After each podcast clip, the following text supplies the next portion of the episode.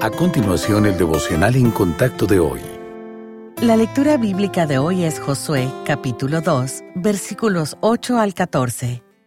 Antes que ellos se durmiesen, ella subió al terrado y les dijo, Sé que Jehová os ha dado esta tierra, porque el temor de vosotros ha caído sobre nosotros, y todos los moradores del país ya han desmayado por causa de vosotros porque hemos oído que Jehová hizo secar las aguas del Mar Rojo delante de vosotros cuando salisteis de Egipto, y lo que habéis hecho a los dos reyes de los amorreos que estaban al otro lado del Jordán, a Seón y a Og, a los cuales habéis destruido. Oyendo esto, ha desmayado nuestro corazón.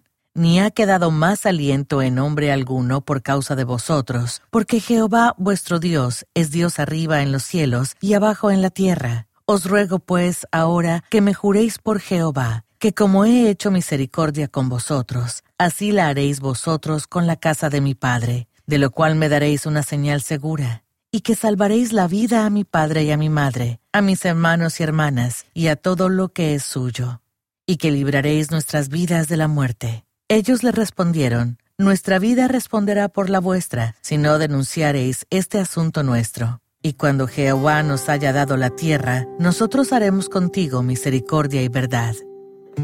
Raab, una prostituta de la nación enemiga de Jericó, tenía fe en que el Señor salvaría a su familia del inminente ataque de los israelitas. No se nos dice por qué decidió proteger a los hombres de Israel y confiar en Dios. Tal vez la propia Raab ni siquiera sabía por qué se arriesgó a desafiar al rey a favor de dos extraños. Lo que sí sabemos es que al confiar en la protección de Dios, Rahab fue incluida en la historia del pueblo de Dios. El Señor no tuvo en cuenta el pecado de Rahab, sino que perdonó a toda su familia y salvó su historia. En última instancia, Rahab eligió el camino de Dios por encima de su propia cultura y subsistencia, arriesgando su vida. Cuando su ciudad y sus murallas cayeron, se unió a la familia de Israel y se le dio un nuevo hogar. La fe cambió la trayectoria de su vida y ella figuró como una de las mujeres en la genealogía del Señor Jesucristo. Del mismo modo, la fe en Dios invita a la renovación y al cambio en nuestra propia vida. No es nuestro pecado lo que el Señor considera en última instancia,